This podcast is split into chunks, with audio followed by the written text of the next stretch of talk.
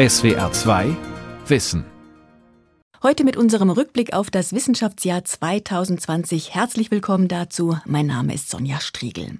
Wissenschaftlerinnen und Wissenschaftler rund um den Globus standen im Rampenlicht wie noch nie zuvor, denn SARS-CoV-2, ein klitzekleines Virus, hat die Weltgemeinschaft herausgefordert. Seine Erforschung, die Entwicklung von Impfstoffen und Medikamenten, die Überprüfung von Schutzmaßnahmen und der Kampf gegen die Corona-Pandemie haben das Jahr 2020 dominiert.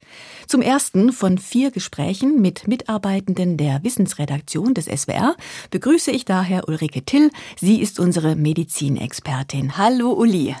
Hallo Sonja. Von Aerosolen und Masken über mögliche Heilmittel bis hin zu Impfstoffen hast du ständig in unseren SWR-Programmen über neue Erkenntnisse berichtet. Was ist aus deiner Sicht der größte Fortschritt, den die Wissenschaft in diesem Jahr gemacht hat?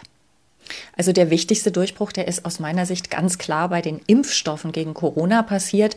In unter einem Jahr von den allerersten Tests bis wirklich zum marktreifen Produkt. Also das ist atemberaubend schnell gegangen. Am 10. Januar, das war der Stichtag, an dem der genetische Code des SARS-CoV-2-Virus sequenziert wurde. Und schon im Sommer, also wirklich gerade mal ein halbes Jahr später, haben Moderna und das Duo BioNTech Pfizer dann als erste die richtig großen Testreihen mit 10.000 Zehntausenden von Probanden gestartet. Im November kam dann die Erfolgsmeldung, rund 95-prozentiger Schutz vor Erkrankung, keine richtig gravierende Nebenwirkung, soweit man bisher weiß. Und die Hersteller, das ist wichtig, haben dabei keine Testphasen übersprungen. Sie haben nur manches parallel laufen lassen, das sonst nacheinander passiert. Und aus meiner Sicht beeindruckend ist natürlich nicht nur das Tempo, sondern auch der Inhalt. Denn beide Impfstoffe beruhen auf einem ganz neuen Ansatz. Es sind genbasierte Impfstoffe und die galten immer als besonders vielversprechend. Jetzt kommen sie dann erstmals in der Praxis zum Einsatz. Das heißt, die Idee für diese genbasierten Impfstoffe gibt es zwar schon eine Weile, und zwar nämlich auf anderen Gebieten. Ja, das ist ja wirklich das Spannende. Also diese Impfstoffe auf der Basis von sogenannter Messenger, also Boten-RNA, die sind jetzt durch die Pandemie in den Schlagzeilen, aber eigentlich stammt der Ansatz aus der Krebsmedizin. Und in der Krebsmedizin, da ging es immer nicht um eine vorbeugende Impfung, wie jetzt bei Corona, sondern um maßgeschneiderte therapeutische Impfungen, also zur Behandlung von Tumoren, die schon da sind.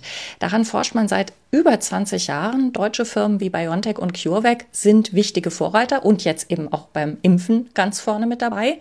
Aber es gibt eben gegen Krebs noch keine zugelassenen mRNA-Medikamente.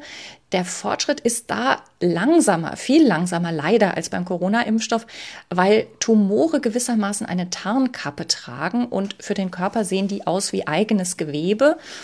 Das macht es schwerer, sie anzugreifen, während das SARS-CoV-2-Virus gleich als Eindringling erkannt wird. BioNTech und andere rechnen aber damit, dass der Durchbruch beim Impfstoff jetzt auch wieder neuen Schwung für die Krebsforschung mit dieser Boten-RNA bedeutet. Hat die Wissenschaft noch in anderer Hinsicht von der Corona-Pandemie profitiert, wenn man das überhaupt so formulieren kann? Ja, hat sie. Also viele Forscher betonen, dass der globale Austausch über neue Erkenntnisse noch nie so schnell und so gut funktioniert hat, obwohl es natürlich auf der anderen Seite auch gerade in der Pharmaindustrie ein knallharter Wettbewerb ist, scheinen doch in den wirklich wichtigen Fragen jetzt gerade alle an einem Strang zu ziehen. Und dazu gehört auch, dass alle renommierten Fachjournale Artikel zu Covid-19 komplett frei zugänglich gemacht haben. Also vorher musste man dafür teuer bezahlen und jetzt ist es eben alles Open Access Access.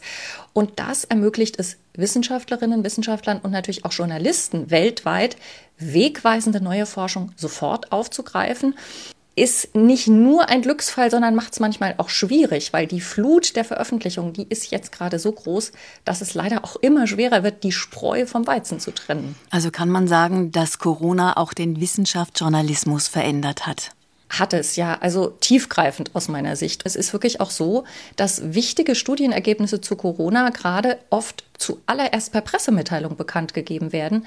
So war das zum Beispiel im Frühjahr bei der umstrittenen Studie zur Corona-Verbreitung im Hotspot Heinsberg. Das war eine Studie von Hendrik Streeck.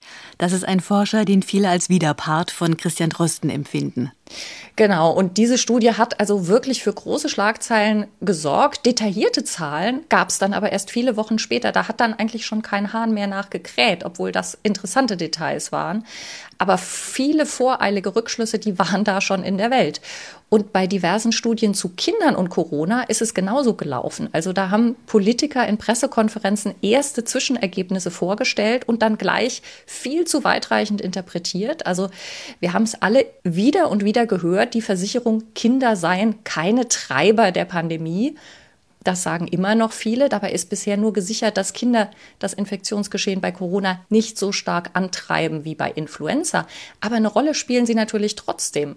Und in puncto Corona-Information, also unabhängig von dem Kinderthema, plädiert der Siggener Kreis, das ist also ein Verbund von Pressesprechern in Hochschulen und Forschungsinstituten, inzwischen dafür, jetzt doch mal deutlich auf die Bremse zu treten, nach dem Motto, lieber auch mal öfter die Klappe halten und als Pressestelle erst mit wirklich belastbaren Daten an die Öffentlichkeit gehen. Aber das ist natürlich schwer, also für Langsamkeit und Sorgfalt zu plädieren, wenn alle dringlichst auf die neuesten Informationen und die allerneuesten Erkenntnisse warten.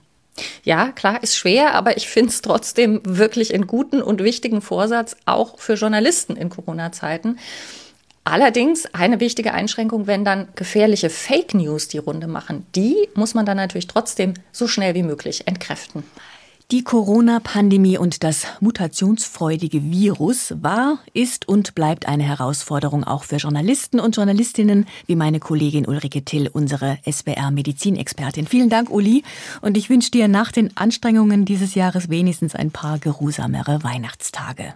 Vielen Dank, Sonja. Die wünsche ich dir auch. Sehr viele Menschen waren in diesem Jahr froh, wenn sie sich mit etwas beschäftigen konnten, was mal gar nichts mit Corona, Viren oder Infektionsgeschehen zu tun hatte.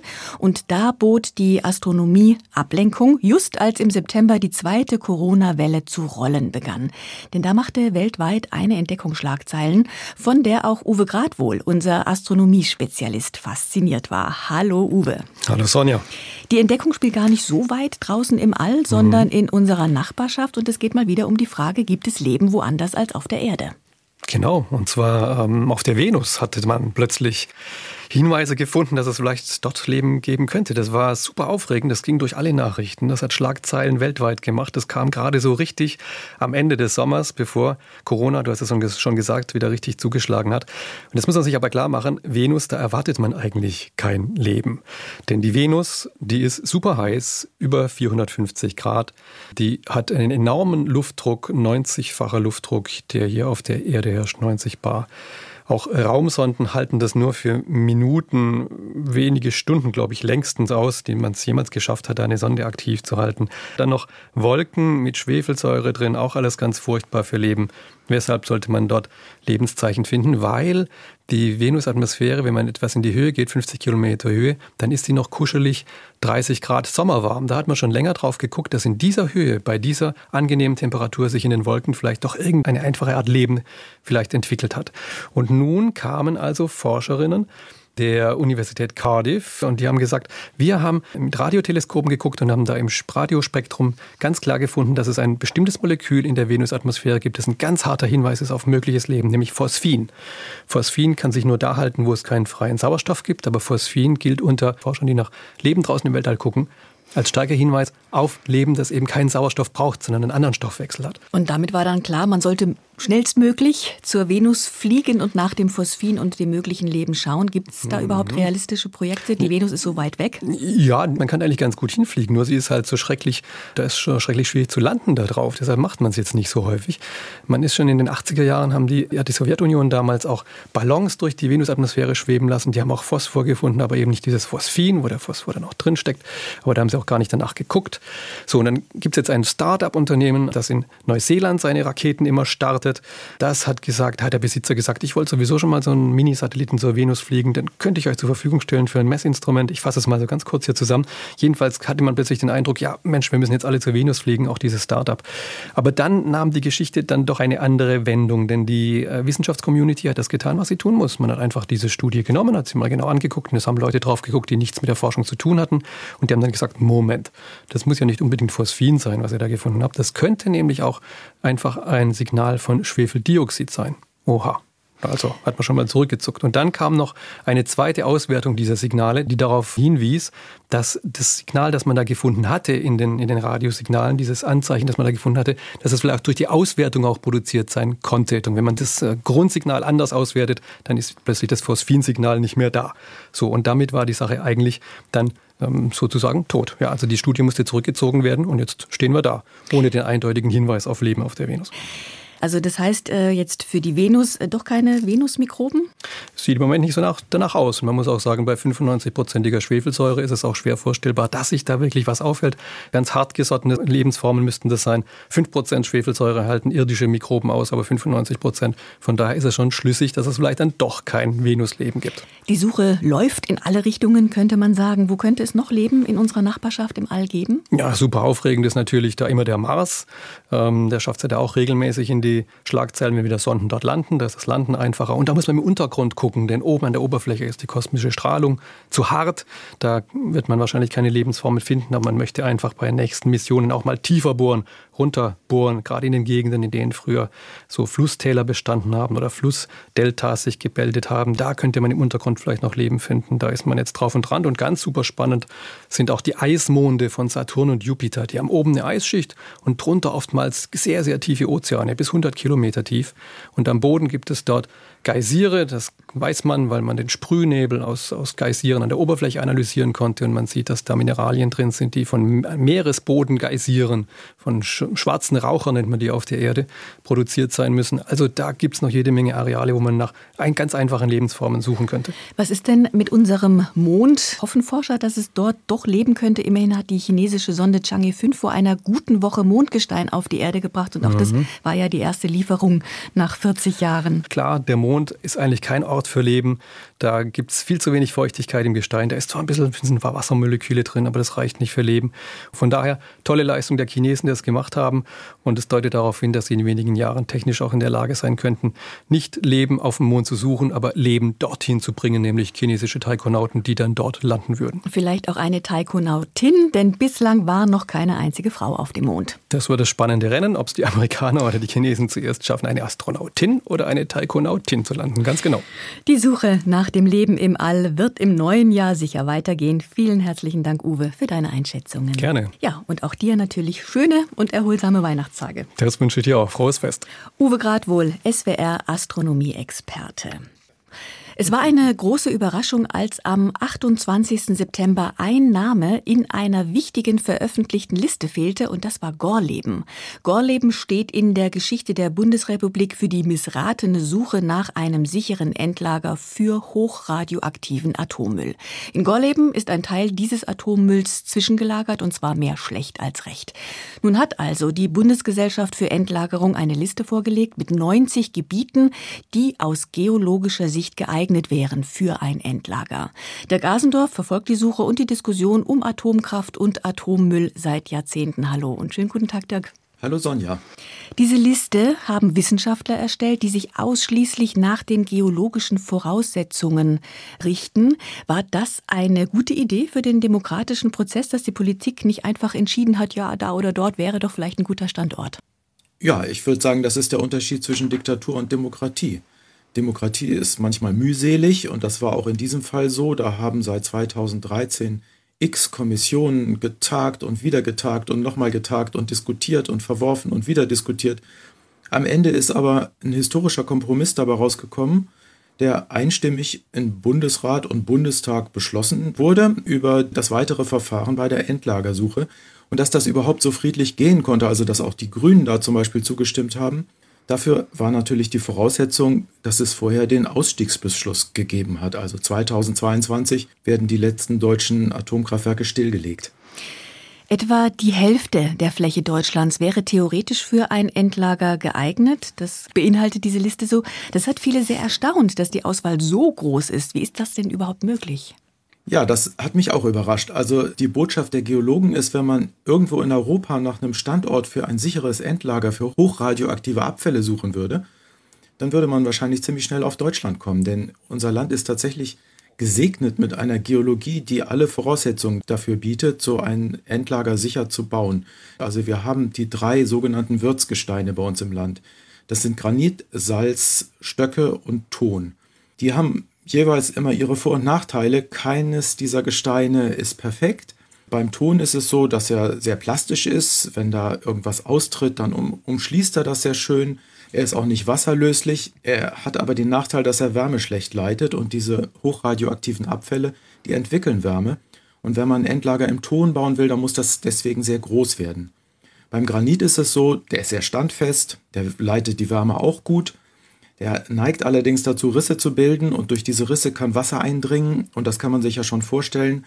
Wasser und nukleare Abfälle, das ist keine gute Idee. Das Wasser könnte irgendwelche ausgetretenen Stoffe wegtransportieren, an die Oberfläche bringen. Deswegen müsste da der Atommüll zusätzlich mit einem tonartigen Material, Bentonit heißt das, fest umschlossen werden. Und dann gibt es Salz, das war ja eigentlich immer das, worauf Deutschland gesetzt hat. Wenn da irgendwie Risse auftreten, dann schließen die sich schnell wieder. Das leitet auch Wärme gut ab, also das Endlager muss nicht übermäßig groß werden. Es hat aber einen ganz wesentlichen Nachteil, nämlich ist es wasserlöslich, weiß ja jeder. Und dass das Probleme machen kann, das sehen wir ja gerade auch in der Asse, wo Wassereinbrüche gewesen sind und was jetzt wieder evakuiert werden musste. Also der eingelagerte Müll muss da wieder rausgeholt werden. Die 90 ausgewählten Gebiete der Bundesgesellschaft für Endlagerung sind nur ein Zwischenschritt. Wie geht es denn jetzt überhaupt weiter? Mit ganz viel öffentlicher Beteiligung erstmal. Also wir haben jetzt so eine Karte und da werden sogenannte Fachkonferenzen Teilgebiete stattfinden. Die erste gab es schon im Oktober. Es folgen noch drei weitere im April, zum Beispiel in Darmstadt. Dann wird als nächstes von dieser riesigen Fläche, die ist ja über die Hälfte Deutschlands, ist jetzt als potenziell geeignet ausgewiesen worden. Da werden alle Gebiete rausgenommen, die de facto dann doch nicht geeignet sind für so ein großes Endlager. Also Städte, Naturschutzgebiete, äh, Seen, Meeresgebiete und so weiter. Und dann soll irgendwann entschieden werden, mehrere Regionen, wo man dann übertägig genauer erkundet. Bisher hat man ja nur mit Daten gearbeitet. Dann soll tatsächlich erkundet werden. Dann muss irgendwann der Bundestag entscheiden. Dann sollen zwei Standorte ausgewählt werden, die dann auch tatsächlich unter Tage mit Erkundungsbergwerken erkundet werden. Bis dann letztlich 2031 der Bundestag und dann auch der Bundesrat einen Beschluss fassen, wo das Endlager in Deutschland gebaut werden soll. Bürger vor Ort zu beteiligen, das klingt gut. Da wird man abwarten müssen, wie stark die Stimme der Bevölkerung tatsächlich gehört wird. Aber was ist deiner Einschätzung nach am Verfahren bisher gut gelaufen und was schlecht? Also ich glaube wirklich gut ist das Verfahren selber und vor allem, dass es auch einstimmig, einmütig beschlossen worden ist. Alle Bundesländer haben zugestimmt. Alle großen Fraktionen im Bundestag haben zugestimmt. Äh, was jetzt schon wieder anfängt schlecht zu laufen, ist, dass einzelne Landesregierungen da ihre politischen Süppchen kochen, insbesondere Bayern. Die haben schon am Tag der Vorstellung dieses Zwischenberichts, haben Markus Söder und Hubert Aiwanger erklärt, dass Bayern aber doch nicht geeignet ist als Endlagerstandort. Und das ist schon wirklich empörend, denn in Bayern stand das erste deutsche Atomkraftwerk. Bayern hat von allen Bundesländern am meisten Atommüll produziert und will sich jetzt wegducken, wenn es darum geht, mit dem Erbe dieser Atomwirtschaft umzugehen. Wann bekommen wir denn nun ein Endlager? Tja, wenn das jemand wüsste. Also im Gesetz ist vorgesehen 2050. Das ist natürlich ein Termin, der ist so weit weg. Alle, die heute politische Verantwortung tragen, die werden dann wahrscheinlich gar nicht mehr dabei sein. Deswegen ist das immer wohlfeil, solche Termine zu setzen. Also ich glaube, der Prozess, der muss jetzt einfach Schritt für Schritt vorangehen. Ob es dann wirklich 2050 wird, das kann im Moment einfach noch niemand sagen. Und werden Wissenschaftler diesen langwierigen Prozess dauerhaft begleiten?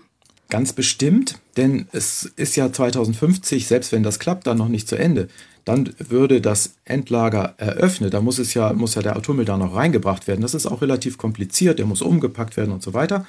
Und dann soll es so sein, dass über 500 Jahre noch die Möglichkeit besteht, den Müll, falls es neue Erkenntnisse gibt, falls es neue Ideen gibt, was man damit machen könnte, auch wieder zurückzuholen. Das heißt, über 500 Jahre muss man genau hingucken, was in diesem Endlager los ist Erst danach könnte es dann vielleicht endgültig verschlossen werden und dann soll es für eine Million Jahre sicher verwahrt sein. Vielen Dank, Wissenschaftsjournalist Dirk Asendorf. Und auch dir wünsche ich natürlich schöne Weihnachten und ein paar sehr entspannte Tage zum Jahresausklang. Gerne, das wünsche ich dir auch. Die Wissenschaft hat festgestellt, das ist ein Kinderlied, das die scheinbar belanglosen Erkenntnisse der Wissenschaft auf die Schippe nimmt. Die Wissenschaft hat festgestellt, dass Marmelade Obst enthält, beispielsweise. In diesem Jahr 2020 haben aber sicherlich sehr viele Menschen gemerkt, wie wichtig es ist, was die Wissenschaft feststellt und wie schwierig es wird, wenn die Wissenschaft noch über keinerlei sichere Erkenntnisse verfügt, wie in den Anfängen der Corona-Krise. Über den veränderten Stellenwert der Wissenschaft in der Gesellschaft spreche ich ich nun mit Gabor Pahl. Er ist der Leiter unserer SWR2 Wissensredaktion. Schön, dass du gekommen bist. Hallo Gabor. Ja, hallo. Dirk Asendorf und Ulrike Till haben bereits davon erzählt, wie wichtig wissenschaftliche Erkenntnisse in den letzten Monaten für unser aller Leben in Deutschland waren. Was ist dir aufgefallen? Also wenn ich mal einen Schritt zurückgehe, was halt eben auffällt, ist, dass ähm, insgesamt die wissenschaftliche Begründbarkeit von politischen Entscheidungen doch einen neuen Stellenwert bekommen hat. Natürlich jetzt der Plan zum Beispiel ein atomares Endlager zu finden nach streng wissenschaftlichen Kriterien. Das ist jetzt nicht erst in diesem Jahr geboren worden, aber es passt irgendwie in dieses Jahr. Und wenn ich sage natürlich, Wissenschaft hat in der Politik nochmal eine stärkere Bedeutung bekommen, dann denke ich natürlich vor allem an die Corona-Krise, wo fast jede politische Maßnahme zumindest was jetzt Vorbeugung betrifft, äh, immer unter Berufung auf wissenschaftliche Erkenntnisse begründet wurde. Nun gibt es ja Expertengremien zuhauf in Deutschland, den Deutschen Ethikrat etwa, und auch der Bundestag hat seinen eigenen wissenschaftlichen Dienst. Die Politik holt sich also schon länger Rat aus der Wissenschaft. Klar, ich sage auch nicht, dass die Politik ähm, die Wissenschaft bisher ignoriert hätte. Ja? Also ich habe neulich Radioberichte aus den 90er Jahren gehört, als wir mit BSE zu kämpfen hatten, Rinderwahnsinn. Da gab es auch Pressekonferenzen, wo dann immer der Satz fiel, ja, die Wissenschaft Wissenschaftler sagen uns dies, deswegen müssen wir dies oder jenes tun. Was 2020 doch aber ein bisschen anders war, ähm, ist, dass genau über diese Rolle von Wissenschaft und Experten immer stärker diskutiert wurde, also dass das selbst zum Thema wurde. Das ging schon los in den ersten Corona-Wochen, als wir täglich die neuen Zahlen vom Robert Koch-Institut gehört haben, als auch der Podcast mit Christian Drosten beim NDR gestartet ist. Da gab es eher eine große Diskussion, bestimmt jetzt ein Virologe zusammen mit dem Robert Koch-Institut, was die Politik zu tun hat. Das war natürlich nicht so, aber der Eindruck entstand eben bei manchen. Wir haben das ja alle verfolgt. Wie hast du diese Diskussion darüber erlebt? Gemischt, muss ich sagen. Also ich glaube, es war gut, dass diese Diskussion ausgetragen wurde und dass zum Beispiel Christian Drosten sich auch selbst klar positioniert hat und gesagt hat, er ist Virologe, er gibt den Stand der Wissenschaft wieder und er ist weder Politiker noch ein Experte etwa jetzt für Schulschließungen. Da war er sehr viel klarer, muss man sagen, als andere Virologen. Ähm, aber das hat ihn natürlich auch nicht davon abgehalten, gelegentlich zu sagen, wenn bestimmte Maßnahmen seiner Ansicht nach nicht weit genug gingen.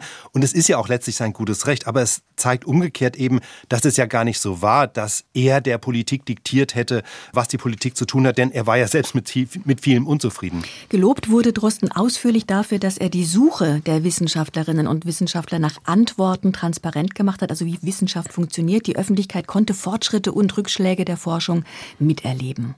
Genau, also das war, fand ich gut, dass er und andere diese Unsicherheiten immer mitbenannt haben und dadurch auch ein bisschen transparent gemacht haben, wie Wissenschaft funktioniert. Also jetzt auch gerade vor ein paar Tagen, als es darum ging, dass in Großbritannien dieses mutierte Virus entstand, hat er auch klar gesagt, wir wissen noch zu wenig, um zu sagen, ist das jetzt wirklich ansteckender als äh, das bisherige Virus. Ähm, dass er das immer mittransportiert hat. Aber er hat ja natürlich auch ab und zu dann mal seine Meinung revidiert, wie es eben in der Wissenschaft der Fall ist. Er hat zum Beispiel am Anfang ähm, die Sinnhaftigkeit von Masken noch in Frage gestellt. Also da hat er gesagt, das ist eine höfliche Geste, von der man sich nicht zu viel versprechen sollte. Ich würde ihm das aber auch nicht angreifen, denn damals war einfach sowohl die Ausstattung mit Masken eine völlig andere, als auch der Stand der Wissenschaft, was wirklich die Schutzwirkung betrifft. Du hast gesagt, manches an dieser Diskussion über die Rolle der Wissenschaft und der Experten hätte dir nicht gefallen. Was war das denn? Also, es war dann irgendwann Mode, Virologenvergleiche anzustellen. Also, das war in der Boulevardpresse ebenso wie im Internet, in YouTube, dass dann verschiedene Virologen verglichen wurden und das fand ich dann aus verschiedenen Gründen eher daneben. Ich konnte die Absicht verstehen, ja, also im Wirrwarr der vielen Äußerungen ein bisschen Ordnung zu schaffen, wem kann man trauen und wem nicht. Aber die Kriterien, die dann zum Teil herangezogen wurden, die fand ich jetzt nicht gerade hilfreich. Also da wurde verglichen, wer schon wie viel wissenschaftlich publiziert hat und dann wurde gesagt, um jetzt nochmal zwei Namen zu nennen. Hendrik Streeck, das ist der mit der berühmten Heinsberg-Studie. Der ist gut, weil der hat schon einiges publiziert. Dagegen Alexander Kekulé, mit dem es ja auch einen Podcast gibt, der wurde dann fast schon als Scharlatan hingestellt, weil er seit Jahren halt nichts mehr wissenschaftlich veröffentlicht hat. Und da muss ich einfach sagen, die Zahl der Veröffentlichungen verrät sicherlich einiges über die wissenschaftlichen Leistungen und die Reputation, aber ist nicht der alleinige Anhaltspunkt dafür, ob jemand zu Corona vernünftige Dinge sagt oder nicht. Hat diese besondere Bedeutung der Wissenschaft die Medien insgesamt verändert?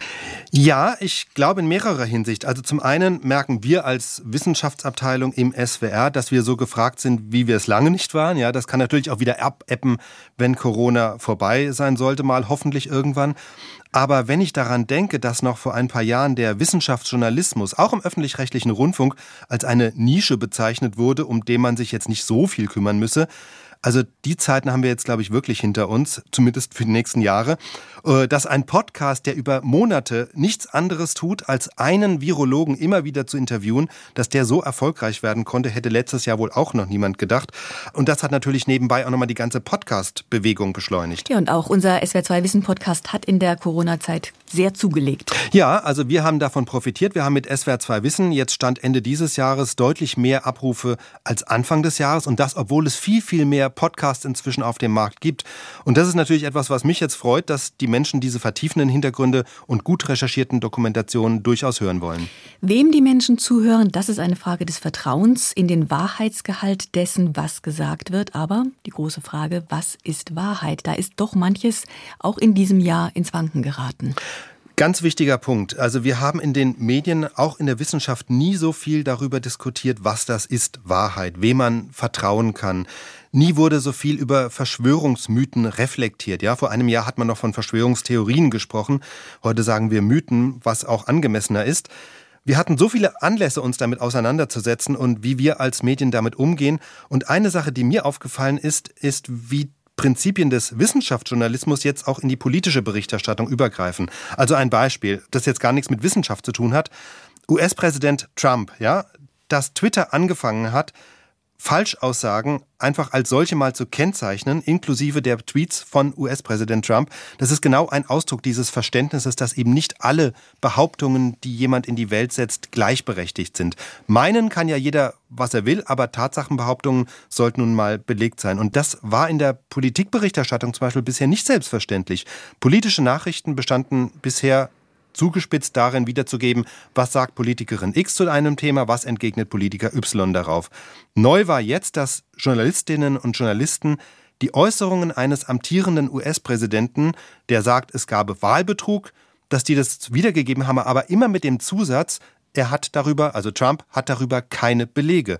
Und das halte ich persönlich für einen Fortschritt, dass Journalisten es als ihre Aufgabe sehen, nicht nur Positionen wiederzugeben, sondern Tatsachen und nicht jede Behauptung als gleichberechtigt wiedergeben. Insofern war es für mich in gewisser Weise und in einem ganz anderen Sinn, als man es gewöhnlich meint, das Ja der Wahrheit. Vielen Dank, Gabor Pahl, der Leiter unserer SWR2 Wissen Redaktion. Danke, Sonja, und auch vielen Dank für die tolle Zusammenarbeit im letzten Jahr. Danke. Ein friedliches und erholsames Fest wünsche ich auch dir. Ein unsichtbares Virus hat das Leben auf der Erde im Jahr 2020 zu einem anderen gemacht. Wir haben in unserem Weihnachtsrückblick in SWR2 Wissen darüber gesprochen, wie nah vielen Bürgerinnen und Bürgern dadurch das Ringen der Wissenschaftlerinnen und Forscher um Erkenntnis gekommen ist. Das ist eine Chance, auch fürs neue Jahr. Und wir von SWR2 Wissen werden Sie dabei gern begleiten, ob live in SWR2 oder im Podcast. Ich bin Sonja Striegel. Ich wünsche Ihnen allen ein friedliches Weihnachtsfest. Bleiben Sie gesund und zuversichtlich. SWR2 Wissen. Manuskripte und weiterführende Informationen zu unserem Podcast und den einzelnen Folgen gibt es unter swr2wissen.de.